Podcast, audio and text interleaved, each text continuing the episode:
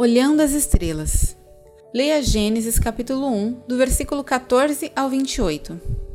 Os que forem sábios resplandecerão como o fulgor do firmamento, e os que conduzirem muitos à justiça brilharão como as estrelas, sempre e eternamente.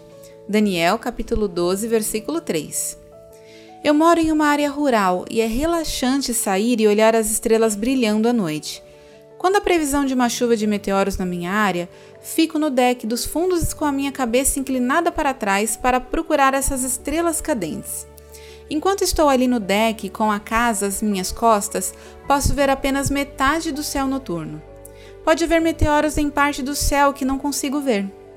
Felizmente, Deus vê o quadro completo. Ele nos criou e sabe de nossos fracassos e triunfos do passado. Deus sabe o que o futuro nos reserva. Eu é que sei que pensamento tenho a respeito de vocês, diz o Senhor.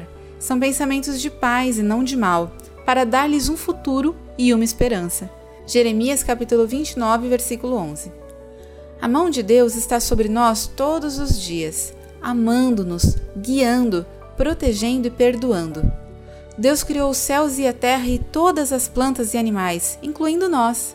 Podemos agradecer porque Deus pode ver tudo como um todo e porque cada um de nós é importante para o nosso Criador. Oração. Deus Criador, graças por teres tua mão amorosa sobre nós a cada dia.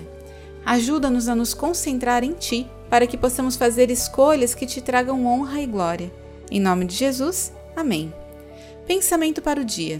Saber que Deus vê o quadro completo me traz consolo. Oremos pela criação de Deus. Lori Hulvey, Illinois, Estados Unidos.